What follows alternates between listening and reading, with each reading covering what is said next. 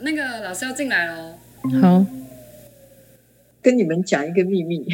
我拍一部纪录片的《海燕》啊，那里面有魏德胜客串演出，我把他的特写剪掉了。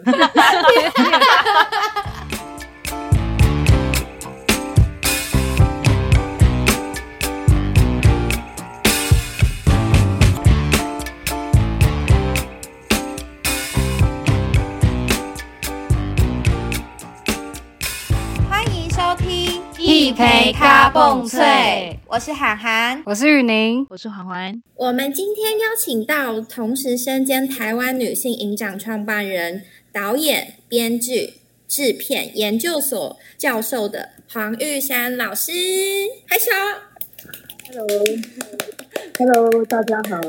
好，各位呃听众朋友，大家好，对，我是黄玉山，我现在是在玄奘大学兼课，嗯呃，我之前是在南艺嘛，我教了二十一年，那后来那个退休之后呢，呃，玄奘大学就请我去客座，所以我在那边客座了三年，哎，然后这学期就改成兼课。但是因为我这学期也很忙，因为我们有办那个女性影展嘛，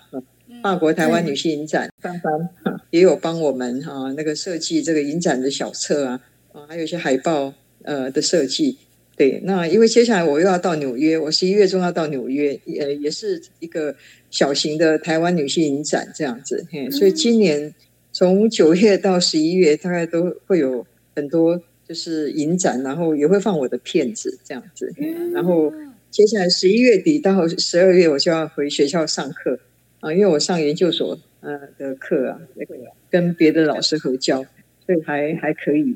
呃，还可以安排呃时间这样子。哦，所以行程也是马马不停蹄的，这样很紧凑。对对，好像好像也也还是很很多事情。对我现在也是黑剧传播公司的员工了，哈，算是呃也是也是负责人。那这个公司是我在一九八八年创办的。那台湾女性影展也是在一九九三年由这个呃我的公司叫做黑剧传播，那它另外一个名字叫做黑白屋电影工作室。啊，那在一九九三年，黑白屋电影工作室跟一些朋友，包括妇女新知的朋友哈，李元珍啊、张小红啊，啊，还有那个陈呃那个刘玉秀啊，我们就开始了台湾女性影展这样子。嘿，待会应该会再谈到了，嘿，就简单的讲一下我自己。对，好，谢谢老师，谢谢老师的暖场，让我们再稍微了解你一点。那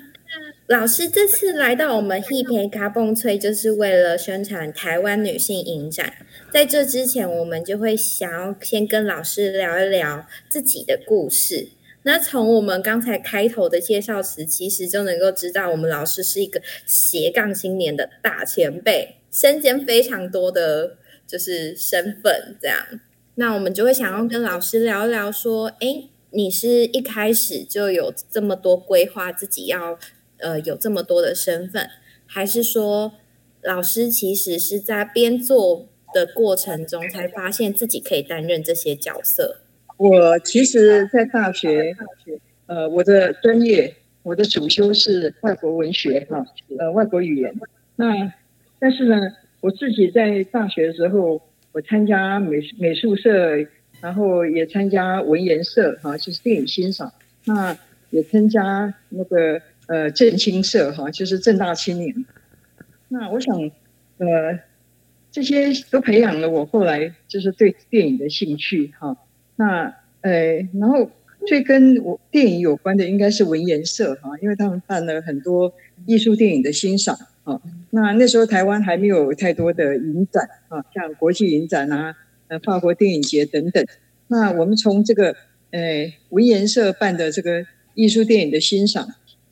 啊，还有影响杂志的发行，那我们一些呃喜欢电影的朋友呢，我们就发现就是说，呃，好像一碰到艺术电影啊，那我们就会有一种热情，这样哈。那可能是呃这样的关系。我后来离开学校哈，毕业之后，我先在美术杂志社工作，那也担任编辑，也担任采访哈。那我那时候就开始采访一些电影导演啊，那当然也包括画家等等。那就是因为这个关系，我认识了一些导演，包括陈耀琪导演、李行导演啊。后来我就呃有机缘哈去参与电影的工作。那参与电影工作跟影展好像没有太直接的关系哈，但是我想呃毕竟还是有一些相通啊，因为后来我出国念电影，那回国之后呢，我曾经担任过呃金马奖国际影展的呃观摩部分的策展啊，那我自己也策划了一个实验电影展，然后呢呃后来我自己开始拍片之后呢。呃，我的影片在一九九零年啊被邀请到法国的克戴尔克戴尔影展去放映，就发现就说哇，女性影展办的呃非常有趣啊，而且呢，他们放的影片非常多元，那也开了我的视野啊。那回国之后，那时候大概是一九九一年左右，诶，我的。双卓这部影片啊，呃，又被旧金山同志影展、同性恋影展邀请，还有包括纽约的同性恋影展邀请去放映。那我就从台湾的金马奖之外，我发现就是说，其实有很多呃专题影展，或者说呃特殊的影展，他们是呃用另外一种方式哈，在跟观众接触。那呃在这两个地方参加影展之后。诶，让我有一些呃收获哈。那回国之后又碰到妇女新知的一些朋友，像诶张小红啊啊柏兰芝啊王平，嗯，他们也同时对女性电影有兴趣，所以我们那时候就说啊，那我们来办个女性影展好了。就这样，有种带着实验性质，带着一种就是试试看好了哈，这样一种尝试心理，所以我们就开始办。呃，女性电影展。啊，那时候第一届我们叫做女性影像艺术展。啊，因为不只是影像的作品在这里可以被看到，呃，同时呢，一些女艺术家的呃油画啦、摄影的作品哈、装置的作品，也同时在这个呃放映的场所哈被呃看到这样子，那也就开始了呃台湾的女性影展啊。那第一届、第二届都叫做女性影像艺术展，因为它也包含那个艺术的部分哈，平面艺术、摄影啊等等。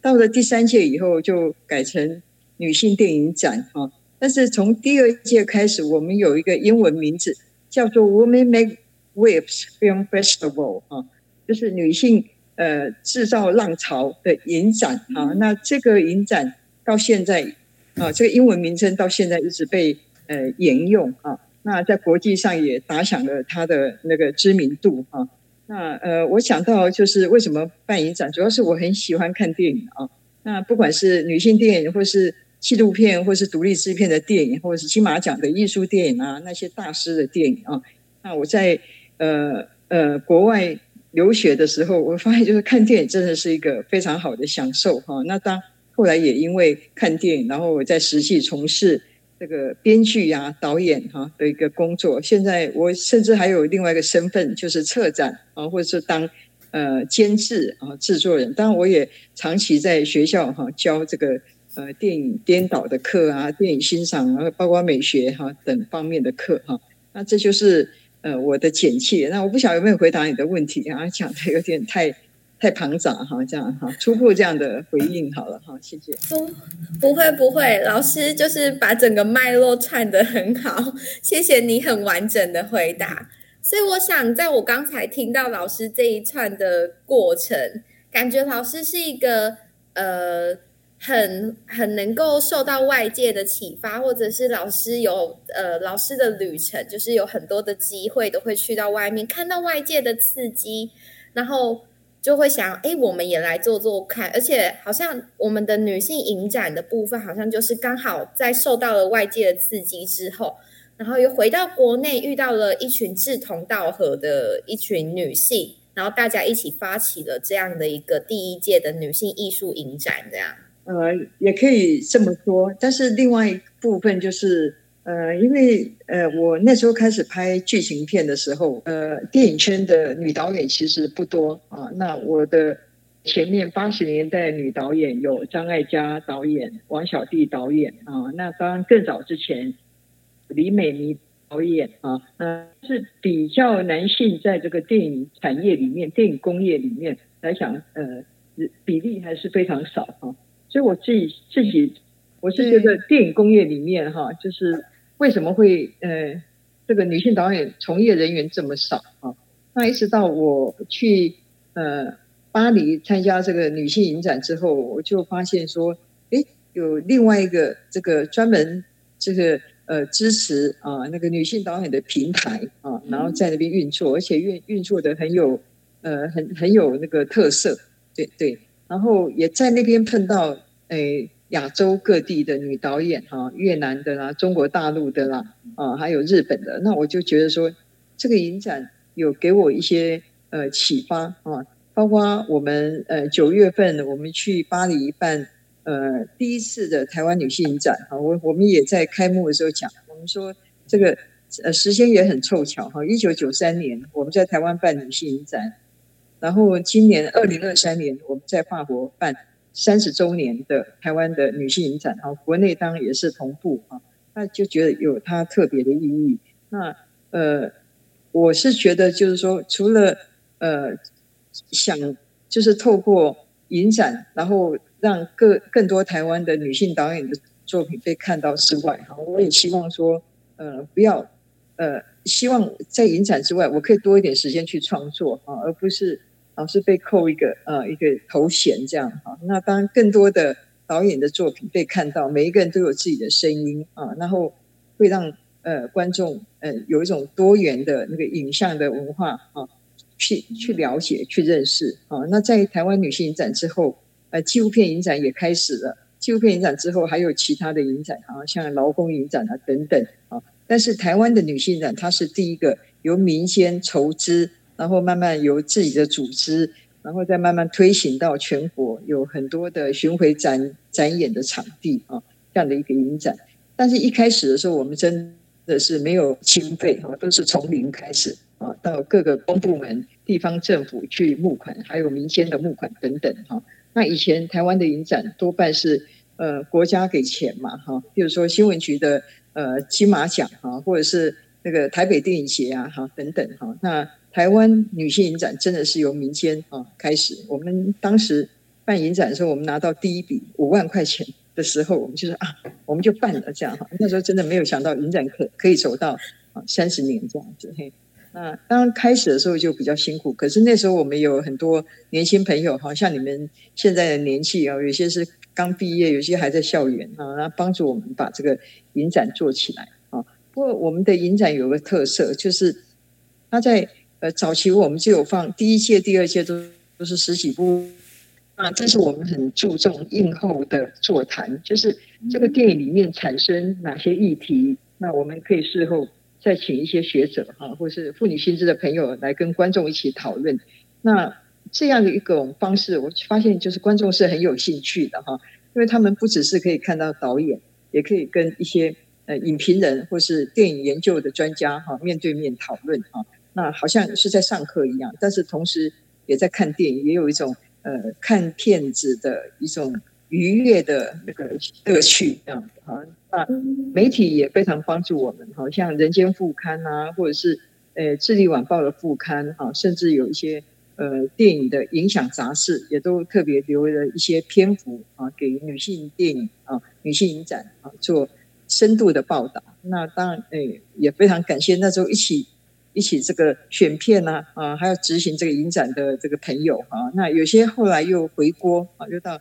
女性影展做策展人，好像我们今年在巴黎的女性影展，就是刘慧珍啊、陈怡君哈，他们两位跟我一起打拼哈。我们做了很多事情，那当然我们也有筹备委员会啊，那大家一起选片啊。但是有几位朋友真的都是一路走来哈，然后认识一二十年的老朋友，当然有些也是我在学校里面碰到的学生，他们后来自己也当老师啊，那有些也是。走上创作的这个途径，这样子，所以呃，在回顾这三十年来，真的觉得呃，后面的年轻人哈，他们呃也做得很棒哈，那不断的有新的想法出来，这样。那台湾的女性影展的特色就是，诶，它不是从头到尾都是一个主席或是一一两个策展人哈在选这些节目，而是有世代交替哈，通常都是一位资深的策展人，然后带着一位新进的策展人，然后再接棒这样一直轮下去，所以我们都会。看到一些比较新的那个选片的观点，是我就补充到这边哈，因为好像不只是回答你的问题，我就一路就讲下来了。非常谢谢老师。老老师老师，我想提问就是，嗯，老师因为是先在国外有受，就是多少可能多少有受到一些国外的女性电影的影响吗？所以才回到台湾，受那个跟妇女薪资他们一起去筹办女性影展，还是老师其实老师的女性电影的研究是从台湾电影开始的，是从哎，应该我简简化我的问题好，老师在女性电影这块议题的研究上是先从国外开始，还是一开始就是从台湾的女性电影开始这样？我是外呃，因为我那时候。念电影的时候，有接触到一位那个拍实验电影的的啊，他叫做啊。那另外，我对于那个 Maya Dillon，Maya Dillon 啊，就是我们讲实验电影、前卫电影之母啊，他的作品我也蛮关注的哈。啊，啊那他的午后的罗网啊，哈，呃，那几部影片啊，包括我们也有同学拿他的作品做研究的主题。那在 Maya d a l a n 之后，我发现还有其他几位女导演，好像 Ivan Rena 啊，我们翻译成伊娃瑞娜。那她他们两位都是舞者出身啊，都有一点犹太的血缘啊。那他们有舞者出身，然后他们后来就这样跨足到表演艺术，后来自己又拍电影。那我对独立制片的作品有呃，就是呃，我的老师在课堂上教课哈，有一位。叫做德利安德鲁啊，那他写的一本书叫《电影理论》，这本书陈国富导演曾经翻译成这个中文版本啊。那诶，另外我在爱荷华念研究所的时候，另外一位老师啊，叫做那个诶 David Bowie 哈，大卫保德威尔啊，他也在台湾的电影界、学术界非常有名，因为他有两本书《世界电影史》跟《艺术与》。电影艺术与形式啊，都有经过呃电影学者翻译成中文版，而且变成我们像上电影史啊、电影艺术欣赏的教科书。那这位这两位老师，我在第一年在爱荷华大学求学的时候，我都修过他们的课啊。所以呃，因为念电影史，当然就会注意到不同类型的电影，包括性别啊的那个呃女性导演的作品这样。那后来第二年我到纽约去念书的时候，纽约的附近，纽约大学附近有非常多的艺术电影院啊。那我们的导师里面有两位，呃，我到现在都觉得他们的课对我印象影响很深刻哈。一位是那个，诶，呃，阿娜塔哈，阿内塔和 Michaelson 啊，那个他是一个法国的电影学者。那另外一位就是呃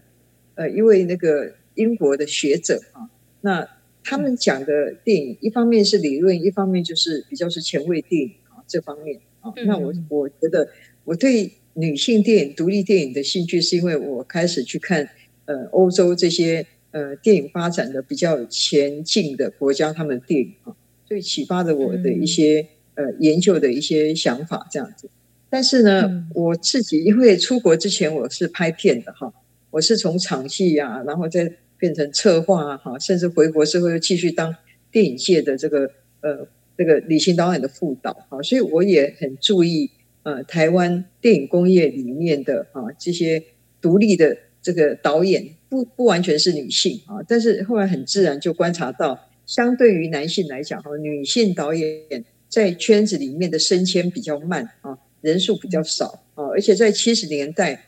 台湾的电影呃其实创作。题材上并不是很自由哈，因为那时候还没有解严嘛。那那个所谓写实主义的电影是没有办法啊，在台湾这个自由这个风行的哈。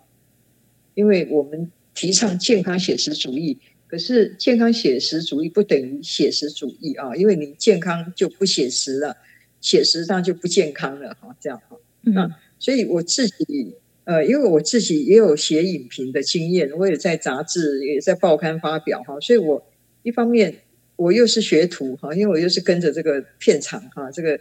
这个师徒制这样出来。可是我到美国学电影的时候，我看到一些国外的哈比较呃前卫的，或者说呃不同时代革命浪潮的电影，所以我就有很多冲击这样哈。那所以我自己在办女性影展的时候，我觉得我一方面是希望国内多一点女性导演啊，不管是年轻世代。或是我这个世代，我希望他们的作品能够有一个平台被看到啊。那另外一点，我也觉得说，因为创作的数量很少，所以我们一定要引进国外的一些，比如说女性电影史上面一些代表作品啊，然后来让大家做观摩。所以一开始就是观摩跟那个呃，希望在这个观摩的过程当中，然后可以呃让这些年轻的这个女性导演他们呃。的作品可以被看到啊，然后能够吸引更多人来投件。一开始只是这样一个单纯的想法。那当然，一方面因为我自己在做创作哈，我也觉得说，只是我一个人做就觉得很孤单。我希望有更多人加入这个创作跟这个呃欣赏还有推展的这个行列这样。所以我好像什么事情都做哈，那但是有时候也会有时间在这个这个呃选片啊，或者说策展，因为策展你就要找钱嘛哈。然后去组织这个人力啊，所以我其实就是说，因为之前没有人在做，所以我在做的时候，我就变成要去摸索啊，要去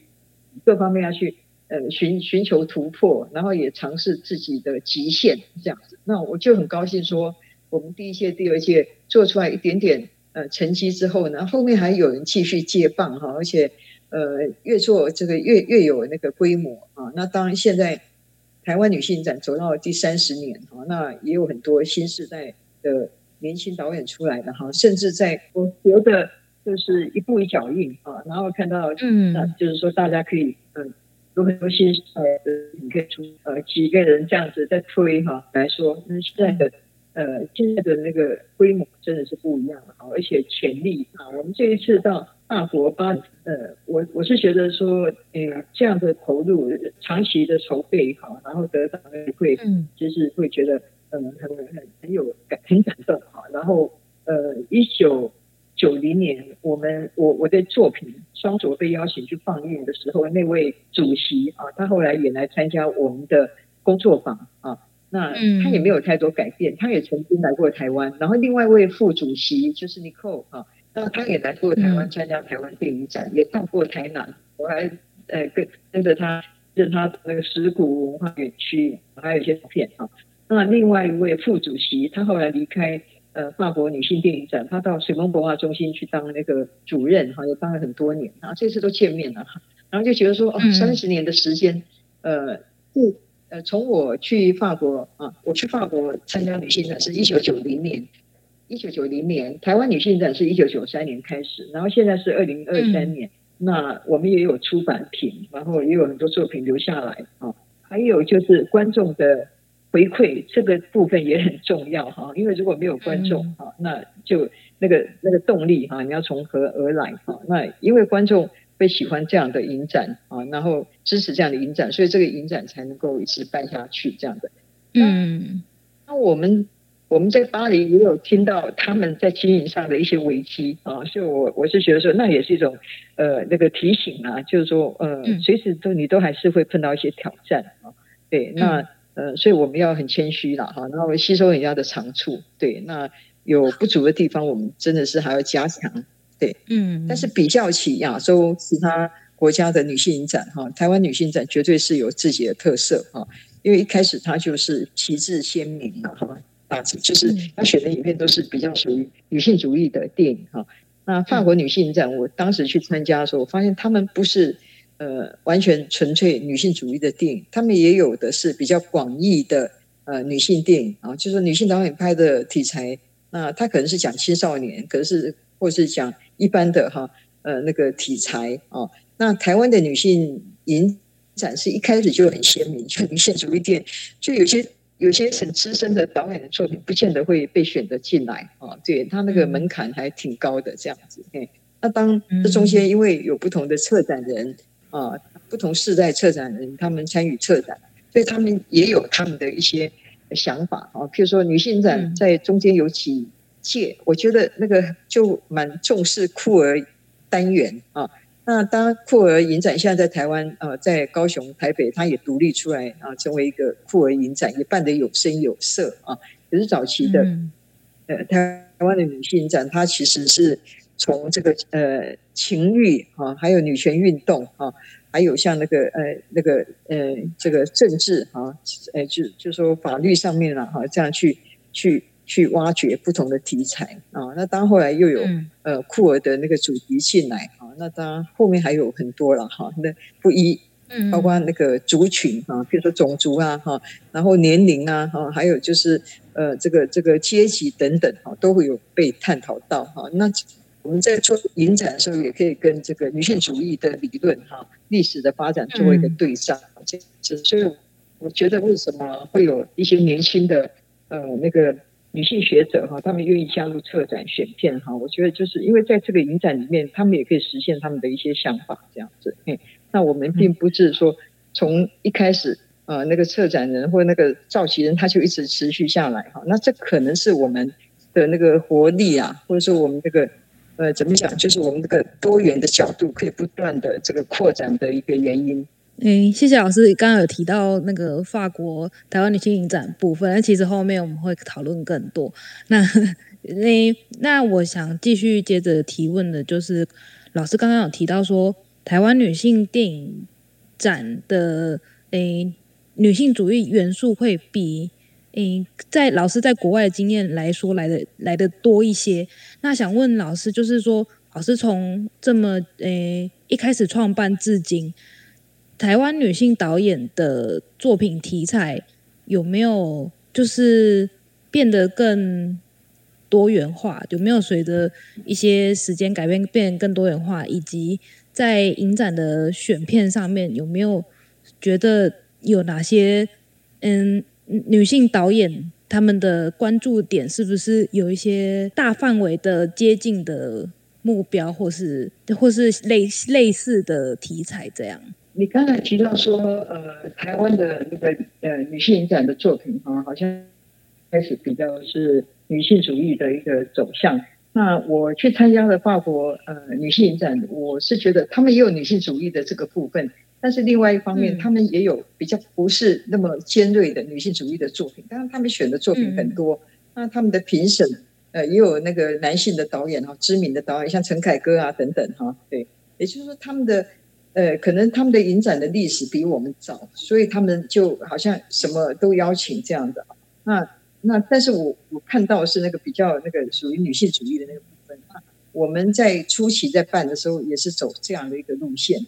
虽然一开始的时候我们也把那个女性艺术作品纳进来，可是到呃第二届、第三届以后，就是走影像的部分。影像作品是主要的，那艺术的部分，女性艺术家的作品部分就有由另外一个协会哈，女性艺术家协会他们来推广这样啊。那你刚刚问的那个问题就是，嗯，台湾女性导演的作品，呃，我如我大概只能举我所看到，或者说我们这次是呃选到巴黎去的啊，这些女性导演的作品啊，我们有选纪录片，有选剧情片。也有选那个短片啊，那纪录片呃，在台湾呃，特别是南艺的纪录片研究所成立之后，有不少的那个女性导演，她们透过纪录片的这个拍摄哈，然后表达自己的一些想法，然后也取得非常好的那个成绩哈。譬如说呃，我们知道就是说在金马奖曾经有一段时间，我发现哎，怎么每年那些得奖的都是女导演啊？比如说我们举例来讲。啊，比如说胡台丽啊、萧菊珍啊，哈，那那个呃曾文珍啊，或者是简伟诗啊、啊郭珍娣啊，那还有像呃李信惠等等啊。那往年金马奖的纪录片哈，很少说啊女导演这样啊接接二连三都是女导演得奖哈。但是有一段时间哈，特别是一九九零年到两千年那段时间，我觉得啊台湾的纪录片女导演真的是很强啊，真的很强，应该都是可以。呃，拿下这个金马奖最佳纪录片的，那那另外剧情片我们选的，我刚讲的纪录片里面其实就有呃不同类型的题材啊，不同呃的关注焦点，譬如说呃关注在那个老人安养院问题的哈，那个面包情人啊，或者是呃关注到移工啊、劳工问题的啊、移工啊、移民新移民的问题的那个逃跑的人哈、越南移民啊的那个问题。那当然也有谈家暴的啊，那个我们本来也要选一部呃家暴导演的呃代表作，但他说他的作品好像太旧了，来不及修复哈，所以就呃就后来那部分没有去啊。但是我们还有其他的那个短片作品，好像都很有创意，好像那个诶许慧茹的那个临时工啊，或者是李怡山的那个亮亮与喷喷子啊。或者是周旭威的家好月圆啊，还有那个，诶诶，有一位那个简介是李念修的那个 讲话没人听哈。那我觉得这些短片都可以看出这些导演啊，女导演的创作潜力这样哈。那另外呢，就是呃，在剧情片的部分，我们从张艾嘉的片子啊，然后选到那个那个新生代的，像那个阮凤仪的片子，当然我自己的作品也有呃被选入了哈。对，那也可以看到，就是不同时代的导演啊，他们关注的焦点。那今年的法国女性导演的呃开幕片就是那个哈永嘉嘛，好，那陈洁瑶她多年来她一直在拍摄那个原住民的题材。那哈永嘉是去年金马奖的最佳导演啊，那个呃奖项嘛。那今年台北电影节的最佳影片，那我觉得他的处理的那个电影的手法。非常成熟啊，非常成熟，有那种大将之风啊。对，那那部片子，呃，在那个法国巴黎首映的时候也很得到好评啊。那另外像那个陈慧琳的那个纪录片哈，给阿妈的信哈，当然在台湾也有多项呃影展，他都有入围啊，甚至是国际上也有得奖啊，也很受到好评啊。因为他本身住在法国啊，所以呢，他呃跟法国观众的互动哈也很亲密啊，也很紧密这样。那另外像阮凤仪的那个美国女孩哈，她有一种呃，就是有一个台湾的女女知青，然后到国外去求学，对啊，她就讲她青少年成长的过程，呃当中那种叛逆呀，哈的一个的一个心理，还有他跟家里面父母亲的关系啊，那妈妈得了癌症啊，然后后来爸爸什么。呃，就是知道女儿的心声，他想要到国外啊，在国外的环境留学啊，这样，那也就成全成全了他的，所以那个也很有很有国际的一种呃开放的一个视野啊，也很代表像年轻人啊那种走向国际的那种呃那种企图这样啊。那我自己呃，那我刚刚是不是有讲到那个呃陈慧琳的给阿妈的信啊？他他那那他那部电影也很受到好评。啊，因为他是一个美术老师，然后他谈的那个白色恐怖那个年代啊，然后他呃他的那个呃访问，后来也感动了很多美术老师。那包括他透过学校哈，然后呃让一些呃学生哈，就是小学学生也来参与哈这个绘图画画的呃绘画的创作，然后把这个集体潜意识哈透过绘画呈现出来。哦，那他拍了很多年，那那个累积的东西也很有力量哈。那虽然法国人不太懂得我们的政治，但是也是有一些专家哈，他们知道白色恐怖，他们也一起主持啊，呃，那个那个映后座谈，像那个呃周美玲的那个流麻沟十五号啊，讲白色恐怖啊。那那个呃，那个观众也很喜欢，所以他们并不会觉得说，呃，台湾的政治啊、环境啊，或者我们关注的那个题材离他们很远啊。其实他们都会很有兴趣研究哈，因为白色恐，因为我们在巴黎的那段时间，他们也在展出法国大革命的 一些像摄影啊等等哈，所以这个呃政治的题材、社会呃状态的改变都可以引起共鸣啊。那我自己拍的那个。百味人生，他是讲一个餐厅的女老板啊，她在呃，她她自己的故事哈，就是她的婚姻出现了破裂哈，但是她透过她的厨师啊，她的好朋友哈，呃，就是呃同性的好朋友们，大家来支持她度过难关。那当然更重要的是她女儿啊，选择跟妈妈站在一起啊，因为父亲他的就是这个呃。男女主角的这个先生，他有了外遇，那女儿选择跟妈妈啊站在一起，而且继承了这个妈妈的那个理想哈，继续经营这个餐厅。所以我们选的作品就是蛮蛮多元的哈，这样子，所以观众也可以，呃，就是得到一些共鸣。那他们也会问一些问题啊，甚至有一些观众就几乎成了粉丝啊，好像就是一直追着我们那个导演啊，跟那个影片啊，啊，然后参加影后座谈等等这样。我因为我自己的观察啦，就是还有加上老师刚刚所说的女性电影，目前现在现有的一个一些类似的状况，就是女性导演她们好像都会比较喜欢把自身的像是社会或是文化性的东西，或是自身经历的东西来展现出来，然后让观众去产生共鸣的感觉。那老师觉得说，如果是男性导演来拍摄所谓呃女性呃有点接近女性主义电影嘛，或是或是说在关于比较比较相关女性的部分的话，会不会有一种就是好像没有女性电影来的深刻，或是说有一种距离感这样，或是有没有就是近代有没有比较有所改变，或是老师有推荐的这样？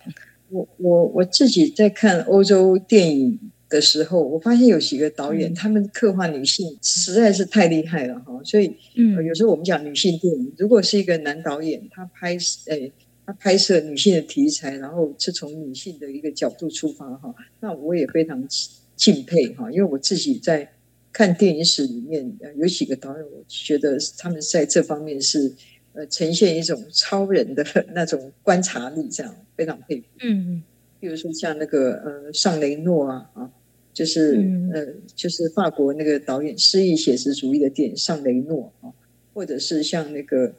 诶北那个北欧的哈那个导演哈，那个诶伯格曼啊，或者是门诺，我觉得他们在刻画女性的部分都非常纤纤细哈，还有像法国新浪潮的。亚伦雷内啊，哎，我觉得他刻画女性也是很厉害的哈，所以我觉得，当我在看影史上这些人的作品的时候，我就不会去区分说男性女性，因为我觉得，呃，有些男导演的作品，他甚至可能比女性更细腻、更犀利、更细腻。那台湾的呃的导演里面哈，我觉得。早期啊，那个三十年代中国大陆的导演费穆，我觉得他在刻画那个女性的很内心的那个挣扎啊，也是很细腻。他那个像象征主义的那样一种手法然后很多呃时候你你会看到透过导演的镜头啊，然后我们是听到这个女性的声音啊，她内在的那个呐喊啊等等啊。嗯，那我觉得费费穆也很厉害啊。那当然那个呃，如果讲到台湾那个。台语片哈，呃的时期也有几位导演是在刻画女性上，他也有他们用一种全知的观点来来来来刻画女性哈，也片也拍的非常好，像那个林伯秋，林伯秋的那个呃错恋哈一呃另外一个名称叫丈夫的秘密，我觉得他把那个张美瑶啊一个算是一个酒家女吧哈，那个风尘女子也刻画非常细腻啊。那另外就是我们女性展曾经有一年我们办过杂波电影展，杂波呃就是女性电影展哈。那我们也选了一些男导演的那个女性作品哈，女性电影，像那个诶像那个蔡阳明的《女性的复仇》啊，然后那个白白景瑞导演的《再见阿郎》啊，是那个认真的小说将军主改编的。那另外当然也有李欣导演的《海鸥飞处》啊。那个琼瑶文艺小说改编的电影这样子，所以我们呃台湾就是说从六十年代到七十年代哈，从台语片到健康写实主义，或者说比较社会写实主义，我们也有看到一些呃男导演他们在呃处理女性的题材也处理的非常好。那当然如果到台湾新电影，那就更不用说了哈，像杨德昌他是非常擅长拍女性题材的导演啊，那。呃，特别你看他的那个《海滩的一天》呐，啊，嗯，都是在讲女性啊，讲的非常细腻啊。那那个，嗯，侯孝贤后来的作品，就像《聂隐娘》，也是在讲女性嘛，啊，嗯，那当万人啊的《油麻菜籽》讲女性也讲的非常细腻啊，因为我觉得他那个改编自那个原著呃廖慧英的小说里面就有那个非常强烈的哈那个。女性的自主性怎么抬头啊？等等啊，那但是这位万人导演把它诠释的非常好。举例来讲，呃，这些例子都都可以看得出来，就是说，其实呃，女性电影应该是分两种定义啦，一个是狭义的，一个是广义的。狭义的话，就是由女性导演拍摄的，具有呃女性观点的，有关女性题材的电影啊。那广义的话，就是呃呃，就是不仅是女性导演哈，男性导演如果拍摄啊，那个呃具有那个从女性角度出发的哈，然后女性题材的哈议题呈现的电影啊，那也可以称为。那个女性电影，这是从广义的来说这样。那我刚刚举的这些男导演的这个女性，诶，呃，以凸显女性题材的作品哈，那就是做这样的一个说明。好，那你刚才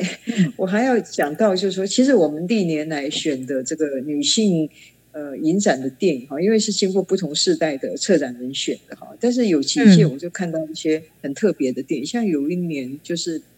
诶，叫做什么的仪式哈？那个那个是一个黑人女导演拍的哈。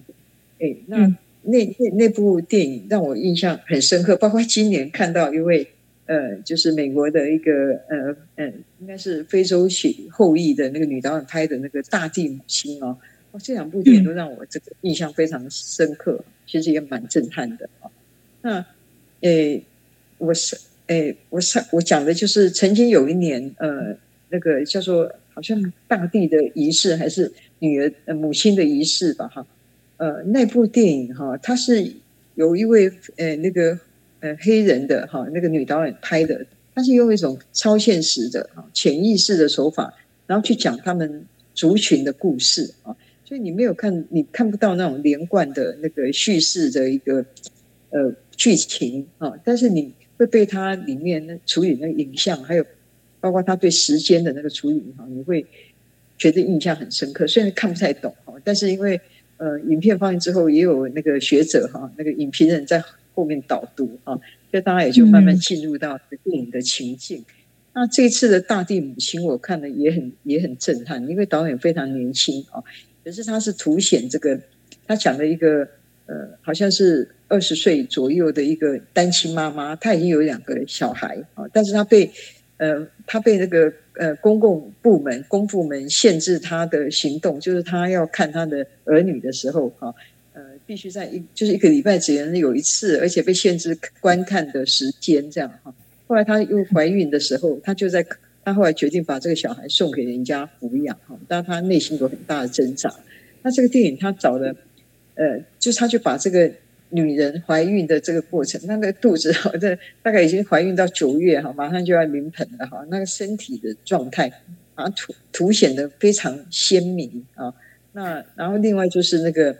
诶，他面对的这个想要领养他的小孩这个家庭哈，嗯，还有包括那个诶公公益团体哈啊，表面上是要帮助他，事实上是限制他啊，去作为一个母亲的一个拥有的那个权限啊。那嗯后来我们看完，印象非常深刻。后来我问这个导演，我说：“那影影片里面，因为他用非常像纪录片的一个方方法来拍一个剧情片，我就问他，我说里面那个女孩，然后挺着一个九月大的肚子，马上要临盆啊，然后呢，到底那个是是真真实的还是演出？他说那是演员啊，他们做一个非常真实的肚子这样子哈。那当然也有一个场景。”就是那个女孩，她那个在森林里面走路，全身裸体这样走。他说那是找替身来拍的哈，当然我们看不到她的脸。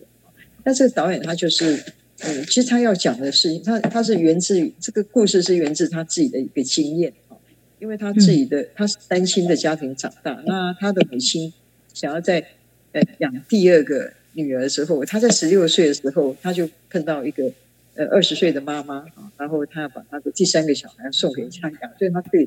这个法令怎么去限定这个这个这个边缘的这个女黑人女性族群啊，他们的作为母亲的权权益啊，她印象非常的深刻，所以他就觉得要把这个题材拍出来。所以我就觉得说，诶，这些比较属于边缘的哈，资源很少的这些，呃，我们认为的这些导演，可是他们的作品真的非常有力量，强而有力这样子。所以看了这些作品，就觉得这个很兴奋，这样啊。当我不能讲全部的作品啊，因为好的作品很多哈。那今年的嗯，台湾的那个女性影展，她有做一个三十年的回顾，那也有一些新的作品。那其实呃，因为她现在还在放嘛，啊，观众呃读者这个听众如果有兴趣的话，可以再去看。接下来她也会有全国的那个巡回放映啊，所以都可以大家可以关注一下那个女性影展的脸书跟网站。谢谢老师。那那我我我再再再问再问一个问题好了，就是第二点，就就第二点的的延续，再问一个问题。我想我想知道说，因为诶，因为台湾的男女的冲突比较没有像东亚其他东亚国家这么严重啊。因为像我我自己观察到一那个韩国，像韩国他们有一部电影叫做《八二年生的金智英》。那他其实他的剧情就只是在讲述一个女性她在婚后所受到的一些社会的歧视，或是她自己人生必须面对的一些不公平的现象。那他只是很轻描淡写的在讲述这件事情，结果在韩国社会其实受到很大的反弹，就很多男性就觉得说这件事情就是女性应该要承受的，为什么要把它拿出来讨论这样这样？那我想问老师说，就是老师在。策划这些台湾女性影展的时候，会不会有面对到说有一些观众或是民众，他们在看待这些影影片的时候，他们其实不是那么的认为这件事情值得被讨论，或是，诶，他们在看的这些电影之后。深深受到影响，觉得说我当我过去人生过去为什么没有意识到这些问题？这样，在在我我我自己的那个呃接触的朋友或学生里面，其实我常常会碰到一些人会跟我讲说，譬如他看过《双卓》啊，那他受到那个《双卓》印象很深刻啊，然后他谢谢我拍的《双卓》这样，对，然后至于在戏院里面，就是观众。呃，会指引某些影片哈呈现的东西。我是听那个呃，像呃女性影展的总监哈，他们在一些巡回或者说放映场场合上面，呃，会有一些初期会有一些观众，他们放的看到一些影片，他们就指责这个女性影展为什么会选这些片子啊来放，特别是像同志的那样的影片，他们刚开始看到的时候非常不能接受啊，那。可是呢，在等到第二年、第三年，当女性影展巡回到比较乡下的时候啊，那也有些观众提出类似的问题的时候，那看呃，就是经过几年的这样接近那个女性影展、欣赏女性影展的片子之后，就会有一些观众出来替这个呃这个影片说话，这样子哈。所以那个像那个我们那个影展总监那个罗佩佳，他就说他看到这个部分啊，他就觉得说哇，那做这个女性影展是非常。有意义的是值得，因为你在不断的推广的过程当中，那观众会改变他们的心态啊，甚至会造成就是呃两代之间的一种和解啊，透过了解，然后就是互相就是宽恕对方，或者说更开放用开开放的心态去接受对方。好像嗯，像我们呃曾经放过的一部《女儿的仪式》哈，呃这部影片这个。女女导演，她是在西北大学教书的一位教授啊，她就提到她小时候，他被他的父亲那个那个侵犯哈，性侵。当然，这个父亲是继父，然后他跟他的母亲讲这件事情，那时候他的母亲就把门一关啊，然后完全不理会女儿的这个这个委屈这样子哈。那女儿当然就是心灵上是受伤的哈。那多年之后，他把这个。呃，透过纪录片，然后找演员重演的方式，把他的呃，他他的一些想法呈现出来。然后他就说，他后来这部影片在其他地方放映的时候，他的母亲好像有看到这部影片，然后也改善了母亲跟他之间的关系，这样子。所以有些影片，我觉得不只是改变观众，对于拍摄的人来讲，它也有一种治疗的一个呃作用，这样子哈。那对。那另外就是，呃，我们知道日常对话啊，日常绘画这个导演嘛，黄慧珍，他拍他跟他母亲的关系也是，因为他爱他母亲，但是这个妈妈跟女儿在同住在一个屋檐下，好像很少对话哈。那后来女儿就透过拍这个纪录片，然后想要打破他跟妈妈之间的那种隔阂然后妈妈也被他逼问出来很多事情啊比如说妈妈。是一个同志，女同志，她有很多女朋友啊。然后妈妈之前曾经受过家暴，非常严重的家暴，所以她带着两个女儿就离家逃家出走，后来这个父亲就自杀了哈，因为家里也没人啊，怎么等等哈，当然他自己也酗酒啊等等，没有办法面对现实的人生这样。那我我是觉得那部电影就是打开了这个母亲啊，这个女主角哎女导演的妈妈跟她之间的那个长期的隔阂啊。然后影片的结尾我觉得剪得非常好啊，就是第三代的那个孙女啊去呃阿妈的房间问他说：“阿妈你爱不爱我？”那起先阿妈都不讲话啊，就是谁爱你啊？可是最后那个孙女在爱在问第三次的时候，那个。那个阿妈就说：“阿妈也爱你。”哈，那我是觉得这个就让人家感觉这个呃电影这个媒介它是很有力的哈，它可能不能马上啊改变现状哈，但是它可以柔软哈，你你呃一些人哈，他们僵硬的心啊，或者是那种呃僵硬的那种关系这样子哈，所以它它是有潜移默化的那个力量。好，了解，谢谢老师。接着我们就继续来谈论关于立新影展的部分。来交给雨林，嗯，就是有一点好奇，关于选角或者是演员跟导演之间的关系，因为呃，女性电影它的导演视角出发，就是以女性导演的观点出发，所以在选角上，它会跟一般传统的主流的商业的电影的选角有什么不同，或是其实他们有什么很相同类似的地方吗？呃，我我我先讲我自己的经验哈，像我拍第一部片的时候，我拍《落山风》的时候，因为呃公司是希望它是一部呃就是有票房的电影，所以他们非常注重那个女主角的选角啊。那但是我们当然也还是从台湾的那个众多的啊，或者是比较觉得适合的女演员去找啊。那呃，我们问了好几位，好像包括那个杨呃那个杨慧珊啊，包括苏敏敏，包括夏文戏啊。那呃，落山峰他是讲一个青少年哈，他那个高大学联考没有考上，所以他到庙里面去那个呃念书啊，然后自修，然后碰到一位代法修行的那个呃比较是乡村的妇女啊，她到里面去。也是去去修行了啊，但后来这个青少年他就跟这个少妇就发生了呃关系这样子哈。后来这个少妇为什么会到庙里面去代法修行？因为她嫁到这个夫家之后一直没有怀孕啊，所以就被歧视啊，所以她就跑到庙庙里面，有一点像逃避，然后也是修行。可是呢，他碰到这个呃联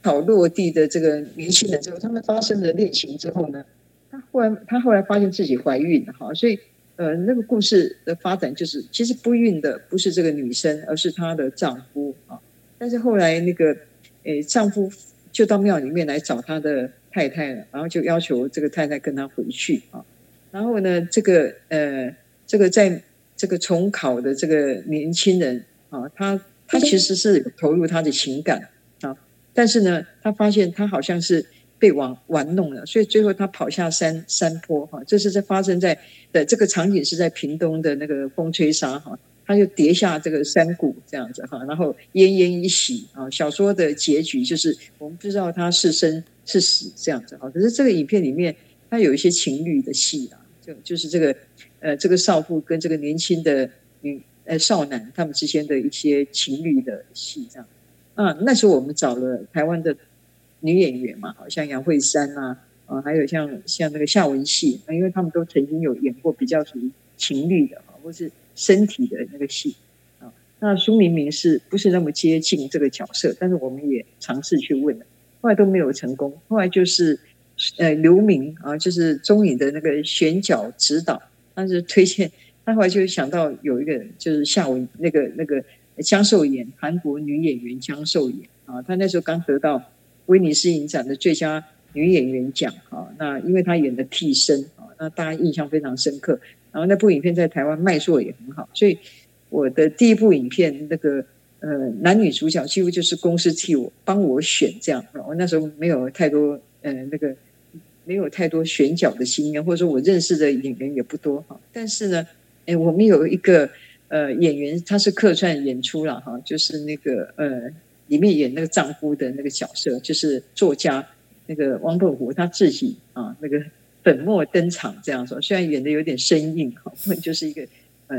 呃那个新的面孔啊，所以大家也觉得蛮蛮惊讶的，也后来也就接受了这样哈。那另外一个杨庆煌的角色哈，当然也是呃公司的选角指导选的哈。那在一个新导演进入一个呃属于公营机构或者说主流电影公司拍片的时候，呃公司会在选角上面会替你这个。呃，就是多方设想啊，他们是觉得这个呃演员他能够符合啊那个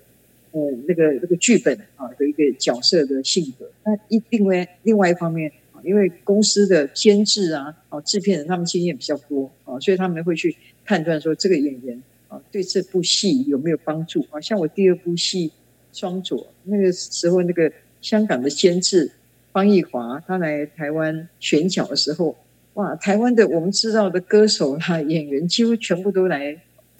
audition 啊，都来那个试镜啊，最后最后选到的是那个杨呃陈德容，就那时候刚演过那个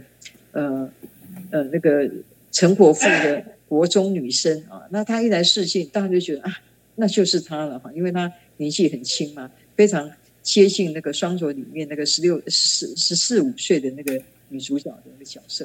那。可是我到了第三部，我后来的电影就变成我自己要选片了哈，我自己要选角色了哈，因为后来的呃发展就是第三部电影之后，我就是用独立制片的方式哈，在做导演啊。那一方面我其实也有点身兼那个制作人的角色啊，所以从第三部《牡丹鸟》啊啊那个那是那时候是第一次拿到国片辅导金嘛，那我就找了苏明明啊，本来要找吴倩莲。啊，那吴倩莲因为跟邵氏签约啊，那所以邵氏也没有放。哎，不是吴倩莲那时候跟香港的那个一位很资深的导演哈，有签了好几部片约，所以他档期没有办法挪出来，后来就找了那个陈德荣哈。我是跟邵氏借陈德荣，那邵氏居然也借我啊，开始。但是呃，很多那个男演员都是我自己挑的哈。我看舞台剧，我认识一些演员，或者是我看一些。国片啊，我我觉得哪些演员适合？那当然有时候也会尝试用新人的啊，比如从歌星、歌手里面去找啊。那有时候是成功的，那有时候是有有一些冒险的哈。对，因为有些歌手他不见得呃那个习惯面对镜头啊，所以在选用新演员的时候，其实嗯成败与否啊，那当然就要自己承担那个责任啊。但是我选的演员哈，像诶第四部片的《真情狂爱》哈，那时候我是第一个在大荧幕用那个贾静雯演那个女主角的哈，就是一部长片找了贾静雯啊。那当然，她当时她也有接一部综艺的三段式影片啊，《恶女列传》，就是那个呃林庆杰导演也有参与其中一段演出的哈，三分之一的那个戏份。但是用整用呃贾静雯来演一部长片。是我在一九九八年啊，我拍那个《真情狂爱》啊这部影片，讲一个厨妓的故事哈。那那时候我是第一个把它在大荧幕把它引荐进来。那后来他当然就发光发热了哈。那那个另外我拍的那个《插天山之歌》哈，我也是把那个庄凯勋哈，就是也是他第一部大荧幕的电影哈。那后来就很多导演也找他演那个电影啊，大荧幕的电影。那他现在就是。电影电视双栖嘛，哈，然后很多露出的机会。不过他他很谦虚，哈，他的那个工作态度非常好，哈，所以他就不但有一些戏可以演，呃，然后当然他也在挑战自己，啊，不同接受不同的角色，啊，那另外，呃，我在《南方气势》里面，呃呃，我的女主角是那个张钧甯，啊，那她现在也很红，啊，那另外，呃，弗里闪灵啊，啊，演那个男主角现在是成了立伟，啊。那反正，呃，如果讲起跟演员之间关系啊，因为很多话要说了啊。对，那有些演员他们就不断的在演戏哈，在发展。然后，呃，像那个《插天山之歌》里面有一位叫陈建凯啊，他后来也就是跟我联系，不，去年还跟我到逢甲大学去一起讲，一起去讲一个表演的课哈。然后他就说他很谢谢当时我把他。邀请呃来参加那个《插天山之歌》的演出哈，他是演男主角的最好的那个呃朋友啊，其实也是他们家的亲戚这样子。那我那时候在选角的时候，因为我们的制作费不是很高，所以我常常会从剧场或者从那个歌手里面去寻找那个卡司啊。那刚开始找他们的时候，都知名度都不是很高啊，但是呃，后来他们就当然他们也很持续的哈，不断发展自己呃跟影视界的关系哈，所以也很高兴看到呃以前我跟我合作的演员现在继续在影坛或者电视上面出现这样，呃，然后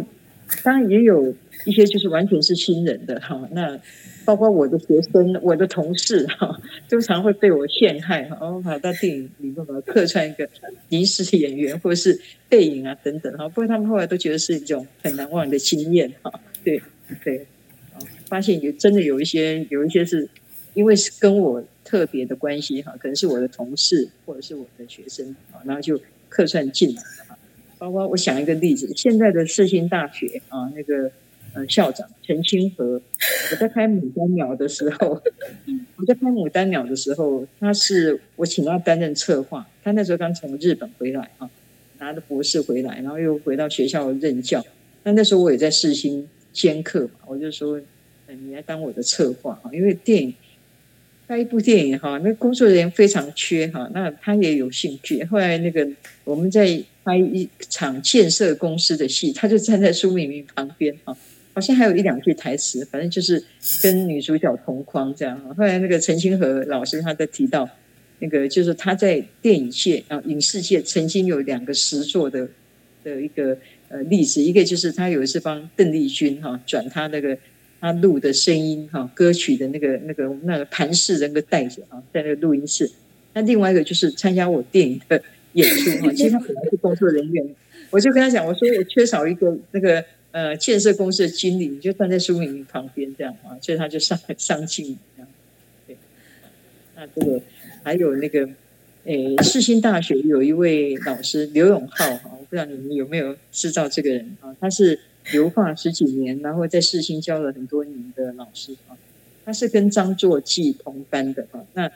我那时候拍第一部片子《落山风》，他去探班啊，去探班。可是我们那时候。那个杨庆华在掉下那个山坡的时候，需要有一个人躺在那个沙滩上哈，那个山坡上那个沙山坡上，我就说刘永浩，你去躺在那边，因为男主角已经起身了，所以 他也客串一个一个身影，他们自己都还记得。然后另外 另外有一个台大的那个土木工程系的教授，是我们以前那个美术社的的副社长哈，算是我同学嘛，我们同届的，他统计系毕业的。然后他是后来就，反正后来就变成台大土木系，呃，那个呃交通组的教授。那我们最近 这一两年，我们成立了那个赖的群组嘛，啊，那个呃我们那个美术社叫彩虹社，他就说他记得我以前在三峡拍片的时候，他们去探班，然后他说他们都客串跑龙套，我说真的我都忘了。对，还有我拍了一部纪录片，我拍了一部纪录片那个海燕啊。嗯，十九号要在顺便预告一下，广告一下，十九号要在那个微风影城啊，那个放映啊，十九号晚上七点，那部纪录片它是记录剧情片哈，那里面有魏德胜客串演出啊，哦，魏德胜，后面后面那个演员打出来的名字他是排最后一个这样子，我把他的把他的特写，我把他的特写剪掉了，但是他有讲一句话，那个声音是在的，远远的。对，就是中景啊，嘿，那那是魏德胜这样子，想起来就还蛮有趣的。老师的片里面卧虎藏龙，现在很多想不到的大咖。对对对，还还跟你们讲一个秘密，青年的女性有一部片子是那个我们 NYU 那个电影研究所的一位学妹周旭薇，嗯，她的毕业制作，然后叫做高飞啊，后来也参加金穗奖有得奖。里面是李安主演哦，嘿，对，李安哦，对对对，学生电影，对，但是有得奖，对，高飞，嘿，就在在三十年代那个特区里面，你们就想看的话，赶快去看。海燕先高飞，赶快广告一下。我那个十一月五号，十一月五号会到高雄电影馆。去放我的《插电山之歌》哈，因为他们有一个专题叫做“女性文学诗”啊，的一个电影展专题，然后策划的是缓缓缓，缓缓，是吧？是你的学长啊哈，还是同学？哦，是那个李嘉轩策划的哈，他有邀请我的《插天山之歌》，十一月五号在高雄电影馆哈，也欢迎大家有空，如果在南部的话可以去看这样。然后明天呃不是这个礼拜六那个二十一号哈，我另外一部片子《南方纪事之浮世光影》会在台中电影呃不丰原的文化中心啊，就吴罗敦文化中心放映啊，那个叫做台语电影展，因为我那个《南方气势之不是光影》那个 f r e d d y 讲了很多台语哈，然后里面是、呃日治时代的这个本本土的故事啊，也有现代的呃徐怀义的那个这个穿插。两条线平行交错哈，就是二十一号下午两点在呃福罗敦啊那个文化中心啊，对，也欢迎大家有空可以去看这样。欢我的脸书上面有空去看一下。对对对，我的脸书上面有有预告的这个海燕，还有那个海燕是十九号，那二十一号是南方气势之服饰光影啊，那个呃、嗯 f r e d d y 年轻的时候，还有张君宁年轻的时候，看一下年轻的 f r e d d y 跟张钧甯。对，而且这部片子有在南艺大，有在南艺大取景，有在台南拍摄啊，很多外景，高雄也有啊，啊，日本也有啊。这部片子是那个取景的范围蛮广的哈，北中南都有啊，欢迎大家去看。好，我会参加映后，这两部这两个时间我都会参加映后。大家快点去追踪黄老师的脸书。对，黄玉山老师的脸真的老师，就谢谢老师，谢谢老师。拜拜。